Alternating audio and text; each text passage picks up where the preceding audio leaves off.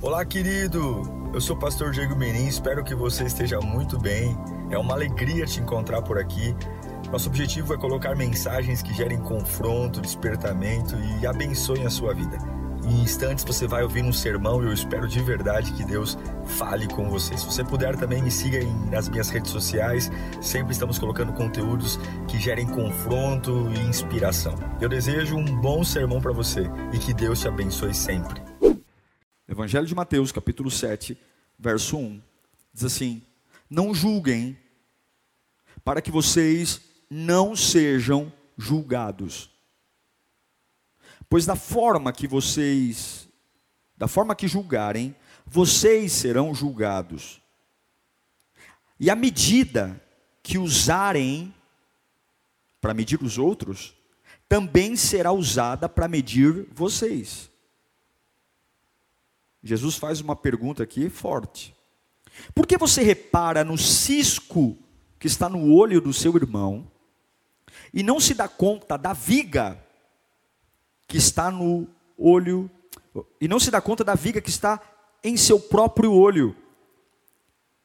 Como você pode dizer ao seu irmão: Deixe-me tirar o cisco do seu olho, quando há uma viga no seu? Jesus diz: hipócrita, tire primeiro a viga do seu olho, e então você verá claramente para tirar o cisco do seu irmão.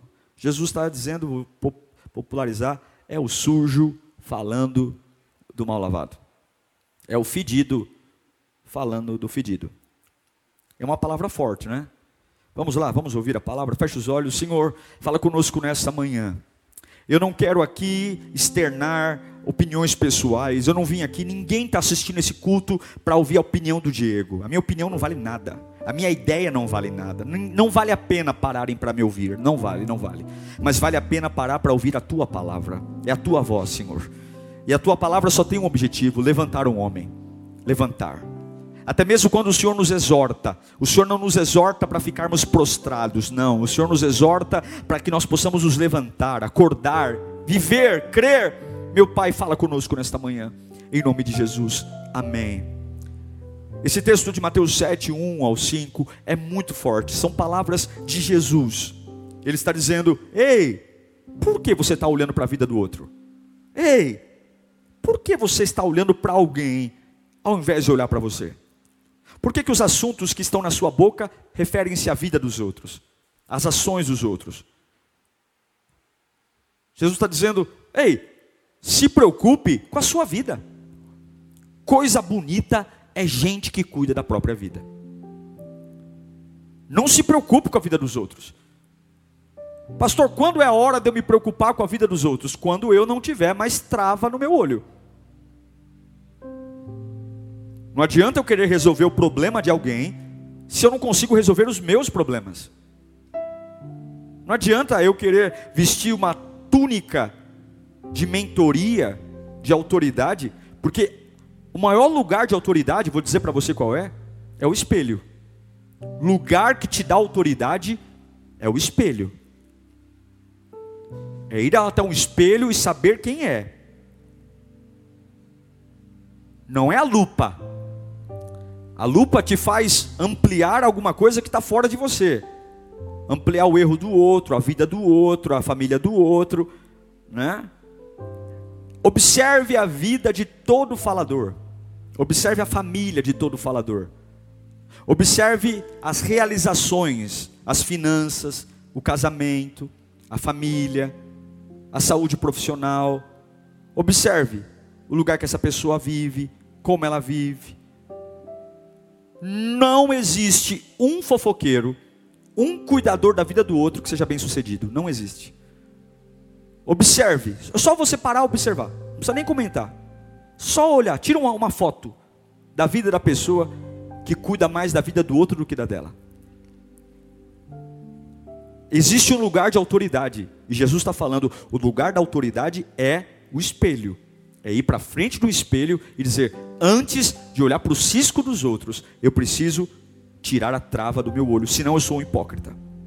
Agora, quando você culpa alguém, e a gente vive muito isso, a gente está triste por causa de alguém, a gente está desanimado por causa de alguém, a gente não dorme por causa de alguém, a gente não come por causa de alguém, a gente quer desistir da vida por causa de alguém.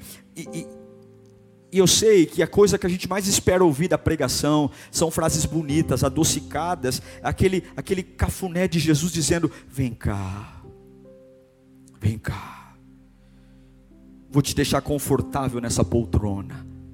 Sabe esse travesseiro aí? Está até borrado de tanta lágrima. Eu vou trocar essa fronha para você chorar mais. Vem cá. Vem cá. Tem uma coberta quentinha para você passar mais uns dias invernados. Mas é por isso, gente, que eu amo a Bíblia. Não procure uma igreja perto da sua casa procure uma igreja perto da Bíblia.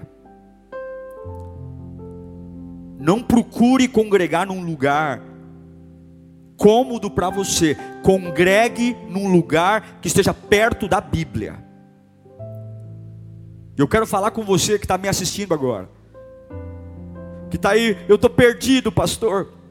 Eu estou perdido porque, olha, eu estou inconformado. O mundo está perdido. Ei, hipócrita! tudo que está acontecendo é problema seu. E aí eu quero ler a Bíblia para você. Há uma pessoa que se perdeu na Bíblia. Jesus conta uma parábola em Lucas capítulo 15, verso 8. Lucas 15, 8. Diz assim: Qual é a mulher que possuindo dez dracmas e perdendo uma delas, não acende uma candeia varre a casa e procura atentamente até encontrá-la. E quando a encontra, reúne suas amigas e vizinhas e diz: Alegrem-se comigo, pois encontrei a minha moeda perdida. Verso 10.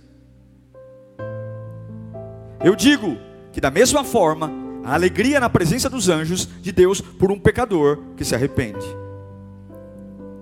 Existe uma mudança de vida quando eu entendo que o problema é meu. É problema seu. Escreva aí no chat. Tudo que eu estou vivendo é problema meu. Tudo que eu estou vivendo é muito grande, né? Escreva, é problema meu. Senão você vai ficar a, mensagem toda escrevendo aí. É problema meu. É problema meu. Escreva aí. É problema, vou escrever também. Vamos lá. A palavra tem que servir para mim também. É problema meu. Escreva aí. É problema meu. A vida muda quando eu aprendo que tudo que acontece comigo é problema meu. É problema meu. Sim, é problema seu. A vida nos empurra para cuidar de mim, para depois cuidar do outro. E eu sei que eu estou falando com gente aqui que está dizendo: pastor, eu tô, eu tô em estado de choque porque eu não sei para onde ir, eu não sei o que fazer, eu não sei com quem falar, eu não posso confiar em ninguém. Eu tô, minha vida está na mão de, tá na mão de quem sua vida? Do vento? Do acaso? Do capeta? Tá na hora, não é na hora de você pegar um pouquinho sua vida de volta? Não está na hora de você pegar a sua vida para você de volta? Porque que eu saiba, Deus deu a sua vida para você. Não foi para a torcida do Corinthians. Que eu saiba, Deus deu a, a sua vida para você, não foi para tua namorada. Que eu saiba, Deus deu a sua vida para você, não foi para a sociedade. A minha vida Deus deu para mim. E não para alguém. Na mão de quem está a sua vida? Você está esperando quem para resolver os teus problemas? Que visão de igreja? Eu amo igreja, mas igreja nunca resolveu meu problema, não. Fui muito mais ovelha do que pastor. E nenhum pastor nunca resolveu minha vida, não. O que sempre resolveu minha vida foi a minha atitude. O que muda um perdedor para um vencedor não é com quem ele fala, não é o que ele acredita, mas é o que ele faz. É por isso que a Bíblia diz que a fé é a matéria-prima do Evangelho. E o que é fé? É obra. E aí Jesus conta uma parábola, dizendo que tem uma mulher É uma história que perdeu algo de valor dentro da casa dela. Ela perdeu uma moeda de uma coleção. Eram dez e de repente virou nove. E perdeu dentro de casa. Jesus está contando essa parábola para os fariseus, para os religiosos. É de alguém que de repente está tudo bem, não perdeu tudo, mas perdeu uma fração, uma moeda. Por que que perdeu?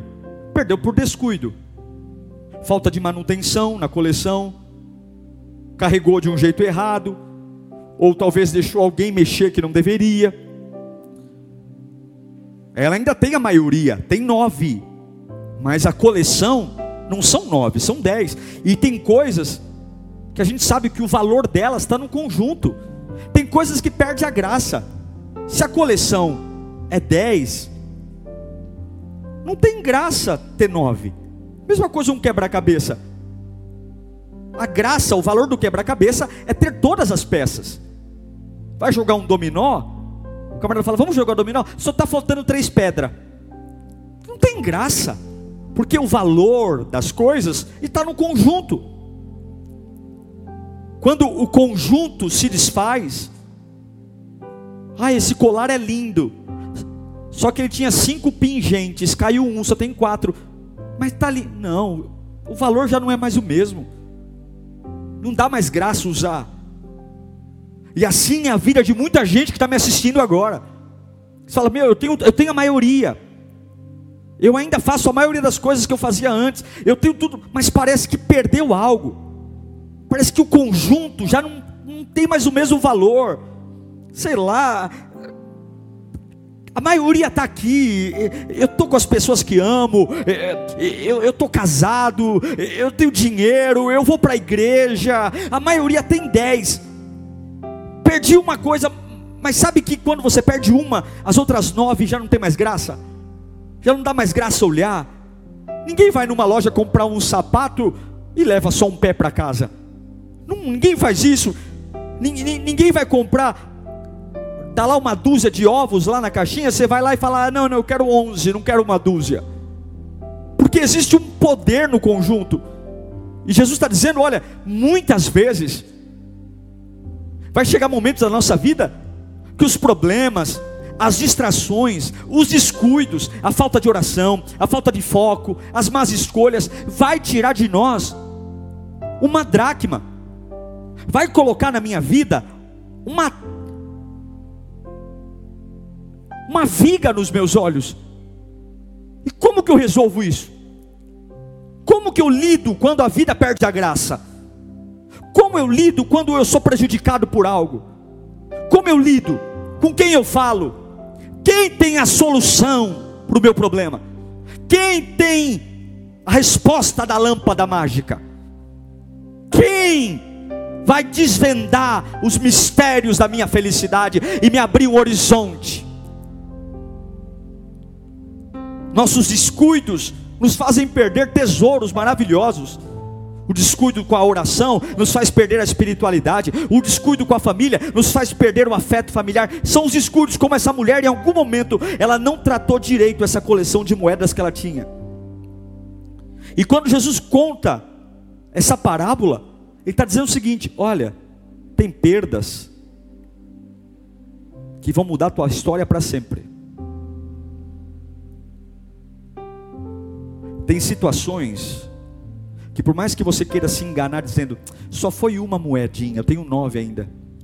Você não tem noção de como pequenas coisas fazem falta. Não menospreze o poder das pequenas coisas. Não ache que porque você ainda tem nove moedas, essa uma que foi embora não vai fazer falta. Ao longo do tempo você vai perceber que há um poder no conjunto. Não adianta eu ser um grande pai e ser um péssimo servo de Deus. Não adianta eu ser um grande servo de Deus e ser um péssimo marido.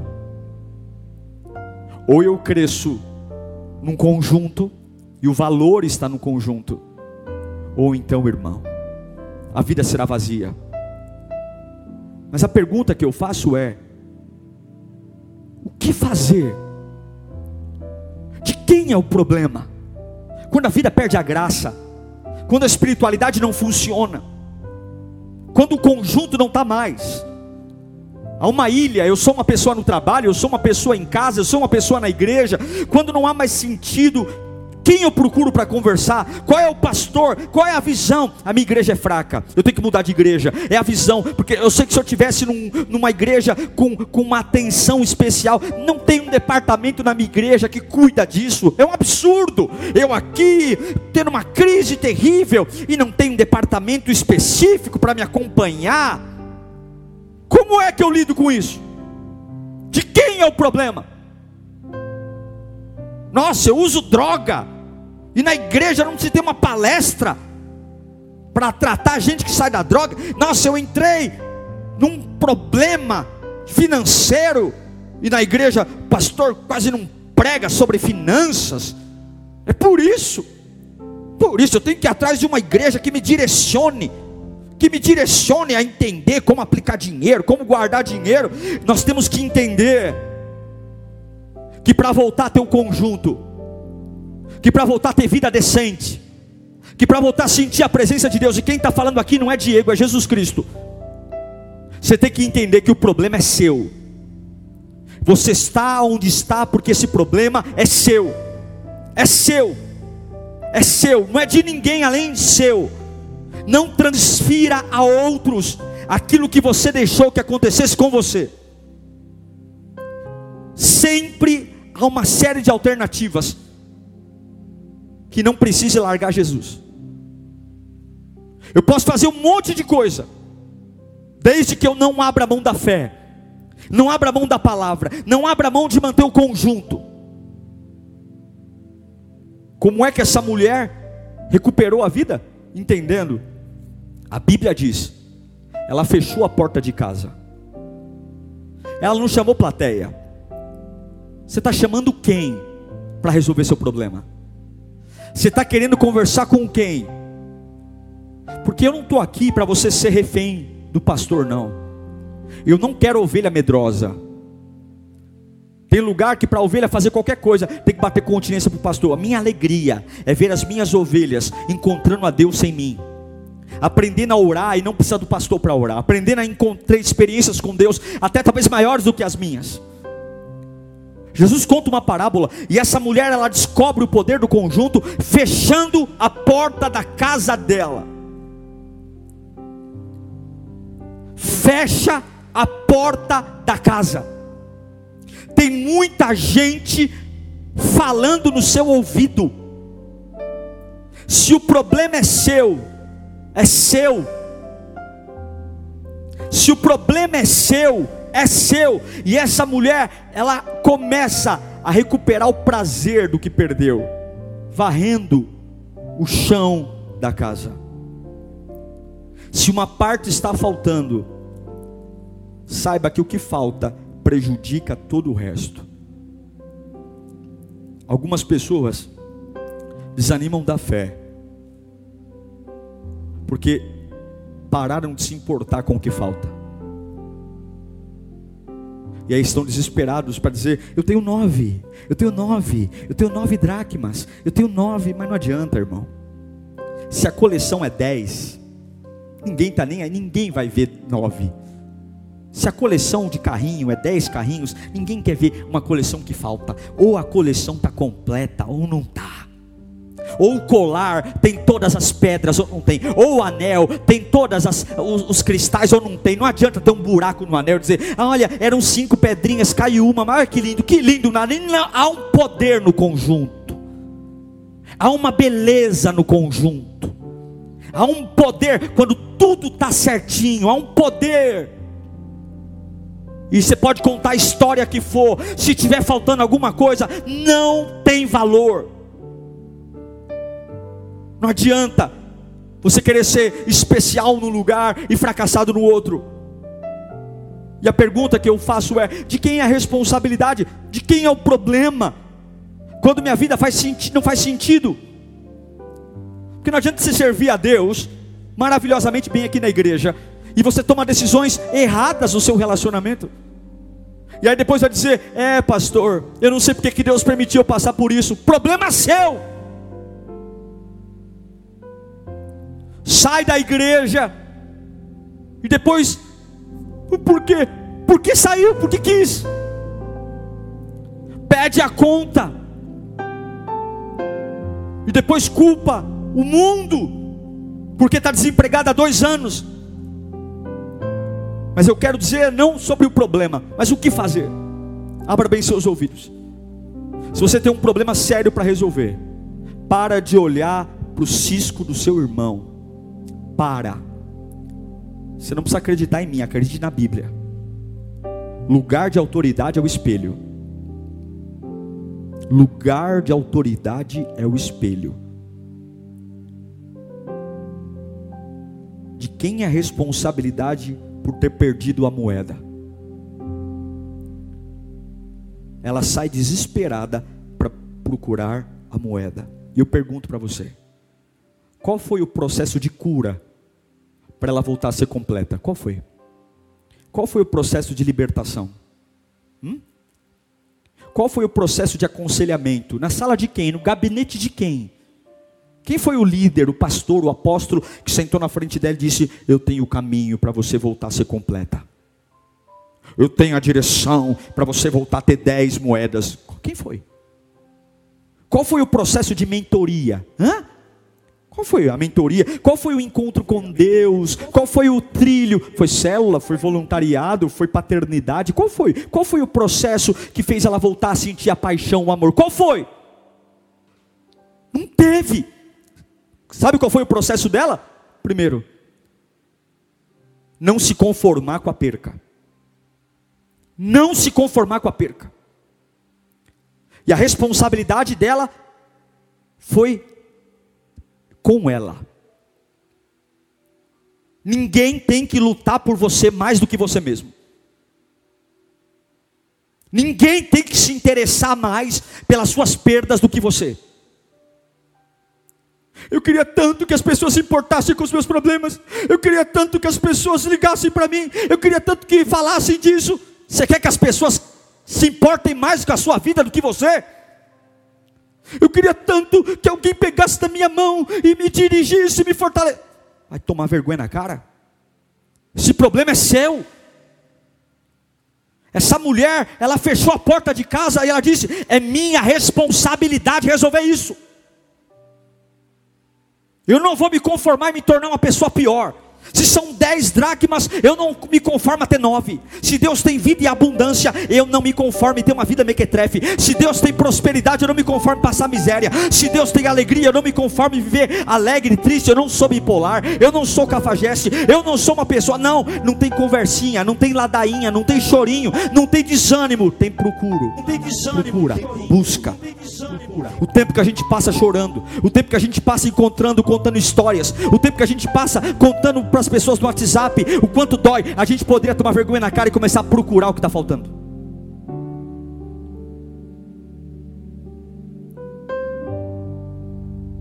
Eu preciso conversar com alguém. E se, se, se esse amigo só conseguir te atender daqui quatro semanas, você vai ficar quatro semanas vazio?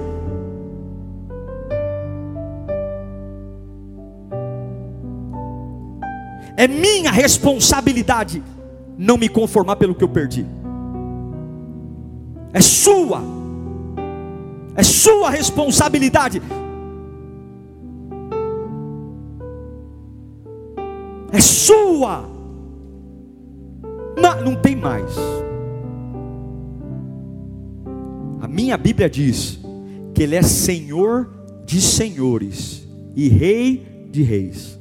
Ele não é Senhor de coitados. Ele não é rei de escravos, Senhor de senhores, Rei de reis. Enquanto você não for Senhor dos seus problemas, esquece, Deus não vai ser seu Senhor. Ele não é rei de qualquer um e ele não é Senhor de qualquer um. Primeira coisa, o problema é seu, é sua responsabilidade. Essa perca é sua. As dez moedas são suas, se vira. Se vira. Segunda coisa, não desista de procurar. Não desista. Jesus diz que aquela mulher ela fez isso sem depender de ninguém. Ela fechou a porta, ela não foi para a internet, ela não marcou café no shopping, ela não foi para a praça, ela não foi marcar café da tarde, ela fechou a porta, ela não fez estardalhaço, ela não fez, ela não fez drama, ela fechou a porta porque ela dizia o seguinte: é minha responsabilidade procurar a dracma que perdi. Eu não vou depender de ninguém da igreja. E eu não estou pregando isso aqui para você não me trazer problema, não. Mas eu não consigo resolver.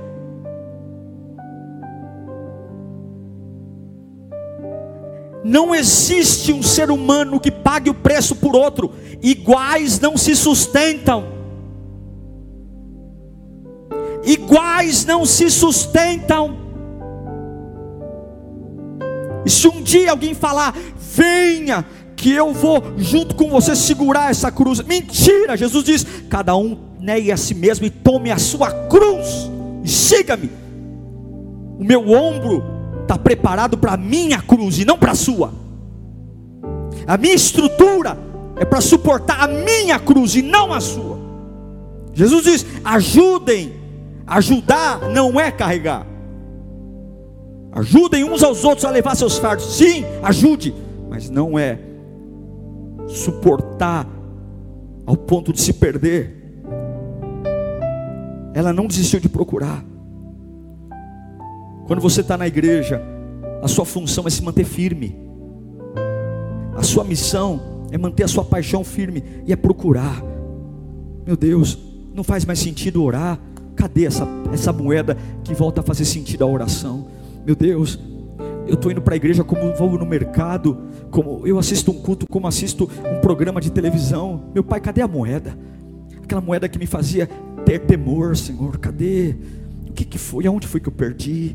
Meu Deus, aconteceu alguma coisa comigo. Não, não, não, não é o pastor, não é o líder, não é meu bairro, não é minha casa, não é meu pai, não é minha mãe, não é meu dinheiro. Meu Deus, aonde foi que eu perdi? Eu preciso procurar. Cadê, cadê as lágrimas que sumiram do meu rosto? Cadê?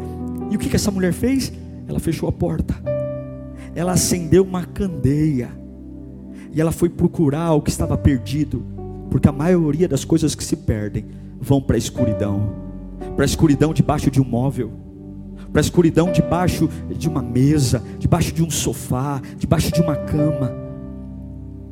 A maioria das coisas que nós perdemos, elas estão na escuridão. E essa mulher acendeu uma candeia. A candeia é a palavra. Ela vou ir para a palavra, é sair dos conselhos humanos, ir para a palavra. É problema meu essa insegurança que eu sinto, é problema meu essa imaturidade, é problema meu essa frieza, é problema meu esse essa inclinação para o pecado, é problema meu, é problema meu porque eu sou instável, é problema meu porque eu, eu falo demais da vida dos outros, é problema meu porque eu estou sempre com a lupa na vida do outro e não vou para o espelho, é problema meu, eu preciso procurar dignidade de volta, eu preciso procurar maturidade, eu preciso procurar inteligência emocional, eu preciso procurar o temor a Deus, eu tenho que procurar, é um problema meu, eu tenho que acender a lâmpada, eu tenho que acender a lâmpada, eu tenho que ler a palavra palavra, eu tenho que ouvir louvor, eu tenho que ler a Bíblia, eu tenho que, eu tenho que buscar minha responsabilidade, eu tenho que me corrigir, eu tenho que me observar. Além de acender a lâmpada, eu tenho que pegar a vassoura, eu tenho que varrer minha casa. Não dá, não dá para eu culpar a vida, culpar todo mundo. E eu sei que tem poeira, tem sujeira, tem coisas que estão na minha vida. Eu, não tem como eu, eu querer chamar um batalhão aqui para arrastar os móveis que são os meus. Não adianta eu pedir para o pastor arrastar o sofá, eu tenho que arrastar o sofá. Não adianta eu pedir para o meu líder arrastar, eu tenho que arrastar a cômoda, eu tenho que tomar vergonha na cara e eu tenho que varrer a minha casa, eu tenho que buscar o que eu perdi, porque só eu sei o quanto está fazendo falta, só eu sei o quanto faz falta se nós queremos a restituição dos tesouros perdidos. Jesus está dizendo: entra na tua casa, olha para a tua vida, vai para o espelho, vai para lá, para de culpar a vida, culpar o acaso, culpar o mundo, para, nós não podemos ser omissos e acomodados, nós precisamos nos mexer, porque algumas coisas estão ficando sedimentadas de tanto tempo sem cuidar, de tanto tempo sem me importar, vai criando uma crosta de poeira sujeira, uma crosta de sujeira, e daqui a pouco aquilo fica invisível, fica imperceptível. É tempo de acendermos as candeias, meus irmãos. É tempo de pararmos de dizer, como um sonso, eu não sei, sabe, eu não sei como, sabe. Você sabe sim como voltar a ser cheio do Espírito Santo. Pare de fazer conversa fiada. Você sabe sim como voltar a ser cheio da palavra de Deus. Você sabe muito bem como voltar a brilhar os olhos. Você sabe muito bem como criar raiz de um lugar e deixar esse ego aí que está te matando, porque você fica se comparando com outras pessoas. Você sabe muito bem como é que você volta a ter prazer pelas pequenas coisas. É só acender a candeia, é só voltar para a palavra, é só olhar para o Cristo que deu exemplo e é só pegar a vassoura e varrer, varrer, varrer, varrer, varrer, varrer diligentemente. É tempo de nós pararmos de jogar para os outros e dizer: é problema meu. A Bíblia diz que essa mulher só trouxe as pessoas para dentro de casa quando ela encontrou a décima dracma. Ou seja, ela só contou o que aconteceu com ela quando ela tinha resolvido o problema. Eu não estou te desencorajando a desabafar, mas tolo iguais não se sustentam. Tolo, ninguém, absolutamente ninguém pode fazer algo pela sua vida se não for você. Não é isso que torna a igreja melhor financeiramente. Não é isso que atrai multidões, porque as pessoas elas querem alguém para assumir o problema delas. Elas querem alguém para lutar a batalha delas. Mas se eu lutar suas batalhas, seu braço continuará sendo fraco e o meu musculoso, porque só o manuseio da espada traz musculatura. Eu quero dizer que seja lá o que estiver acontecendo, com quem, onde, quando, enquanto você não entender que esse problema é seu, de mais ninguém, fechar a porta, acender a lâmpada e varrer o chão. E quando varrer o chão, a poeira sobe, sobe a poeira, desconforto, arrastar a mobília mexer na estrutura da vida. A gente quer contar o nosso problema para alguém e não quer mudar. Não quer mudar.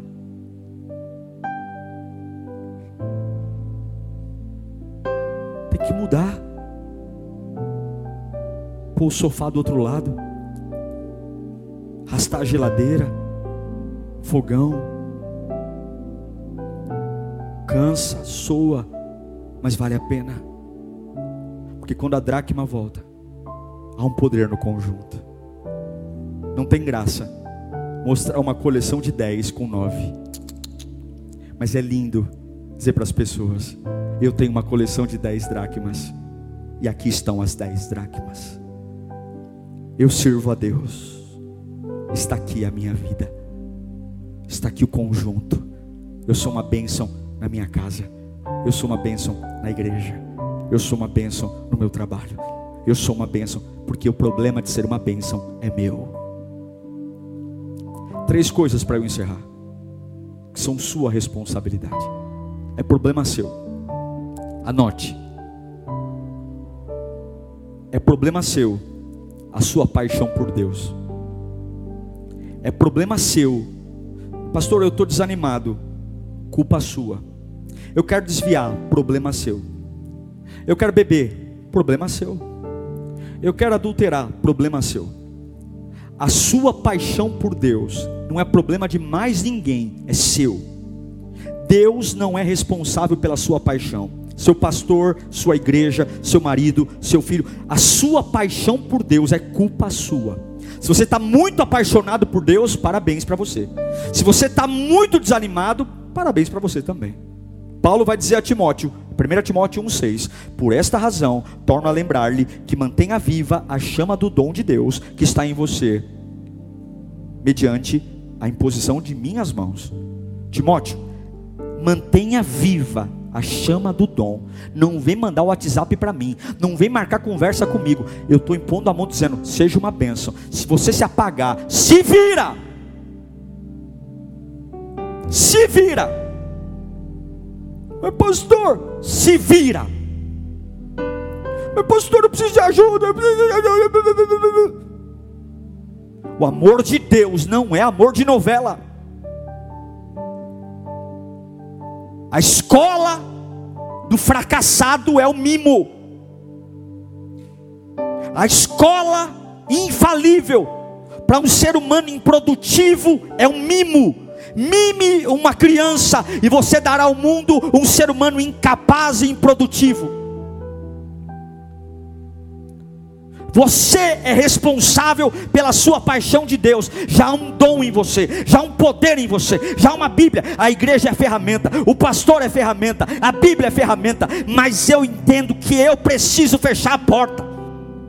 Eu preciso entender que eu preciso trabalhar com zelo naquilo que Deus colocou na minha vida. Eu preciso, eu não posso ter mais paixão pelo futebol do que pela minha vida espiritual. Eu não posso ter mais paixão por Netflix. Eu sou comprometido com um seriado. Eu maratono a madrugada inteira. Eu sou comprometido com uma paquera. Eu sou comprometido com um flerte. Eu sou comprometido com uma venda online. E na minha vida espiritual é um mimimi desgraçado de que eu preciso. Eu tenho que ter apoio. Ninguém tem, teve que te apoiar para fazer bobagem. Ninguém Ninguém teve que te apoiar para fazer o erro. E por que que para se erguer tem que ter torcida organizada? Por que que para se erguer tá falando, ai, só semana que vem porque ele vai? Não!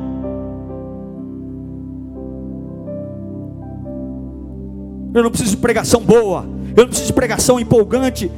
Eu não preciso de música boa, eu não preciso de música empolgante. Eu preciso tomar vergonha na minha cara e entender que a minha vida é um problema meu. Não deixe a paixão dos outros ser o seu combustível. Não deixe o telefonema de ninguém ser o seu combustível. Não diga que você serve a Deus porque te apoiam. Não diga que você está firme na igreja porque tem um grupo. A gente vai fazer grupo de conexão aqui, nós vamos ter amizade, mas a minha comunhão com Deus não é ligada a homem. Iguais não se sustentam. Quando você entende que Jesus fez por você, você entende que não precisa de mais ninguém para ter paixão por Jesus. Quando você compreende o que a cruz significa, você percebe que nenhum outro ser humano é necessário para você amar Jesus todos os dias da sua vida.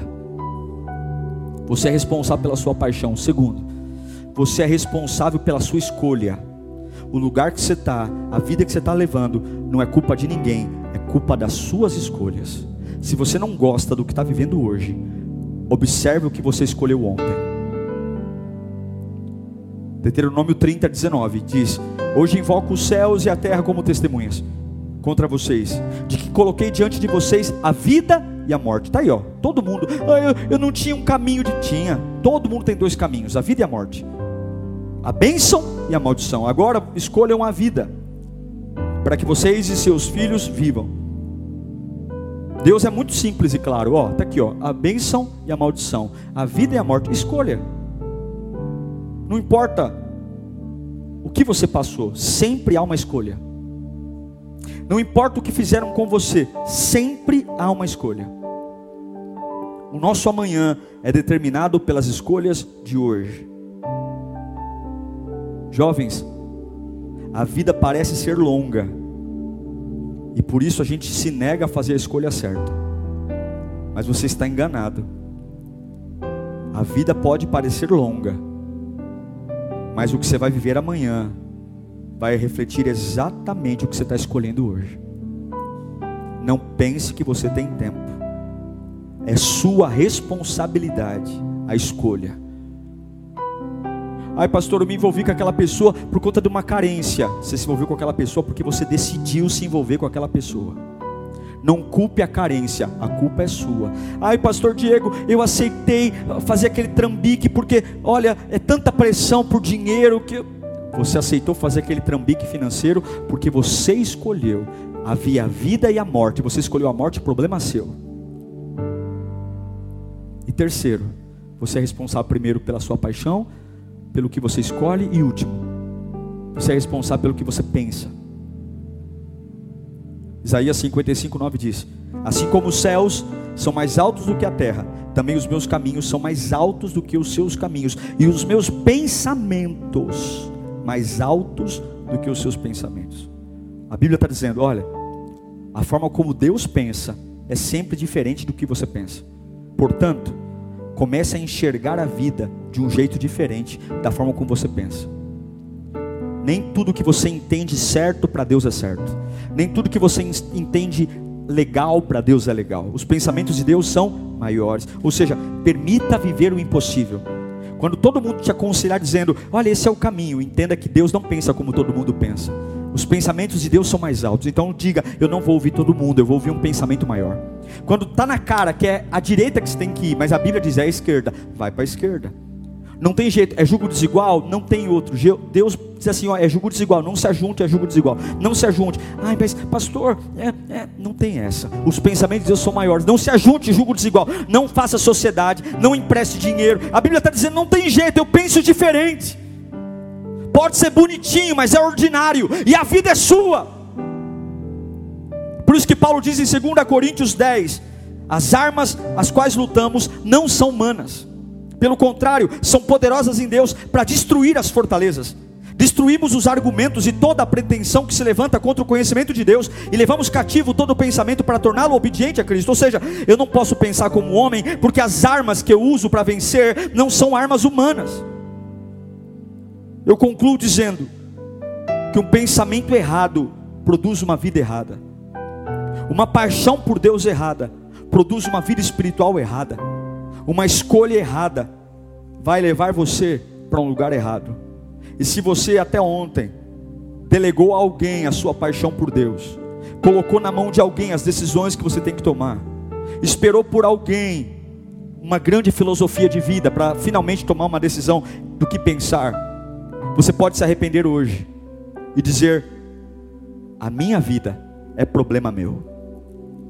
Eu vou resolver o meu problema eu vou assumir a minha responsabilidade.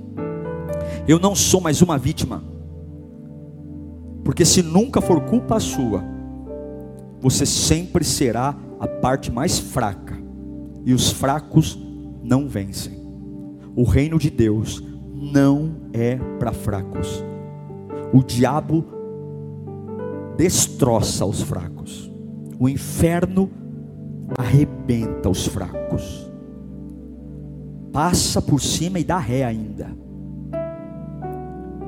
O Evangelho é para aqueles que resistem. Resistir ao diabo, e ele fugirá de vós. Eu quero dizer para você: esse problema é seu.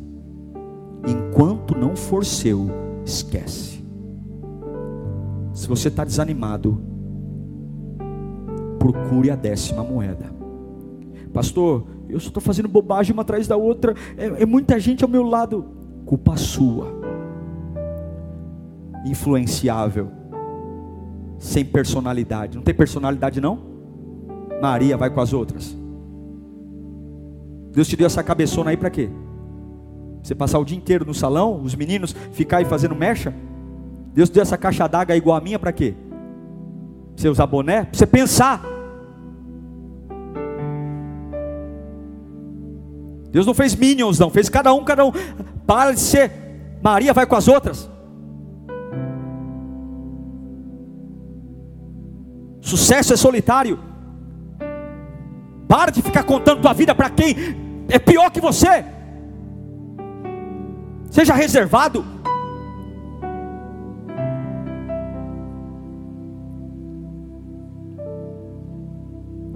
Pense corretamente. Tenha responsabilidade. E viva com a atitude de dizer: minha vida é problema meu.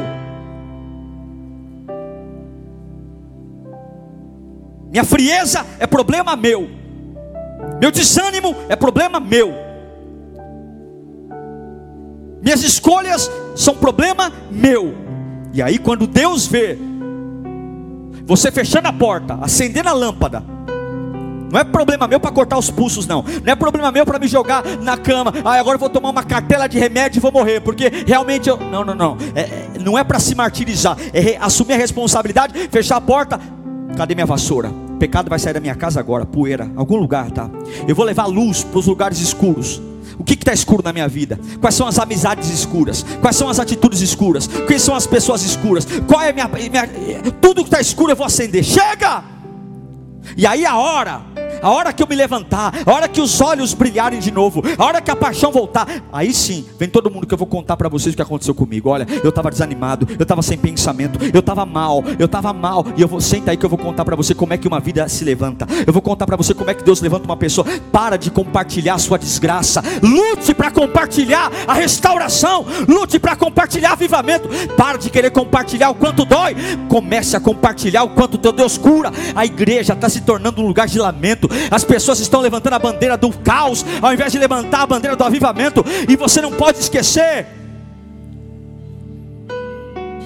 Oh meu Deus, você não pode esquecer de uma coisa. Vem aqui pertinho. Se um osso, se um osso calcificou errado, mostra meu braço aqui. Se um osso calcificou errado, ah, mas eu mexo. Se um osso calcificou errado, o que, que tem que fazer? Quebra de novo.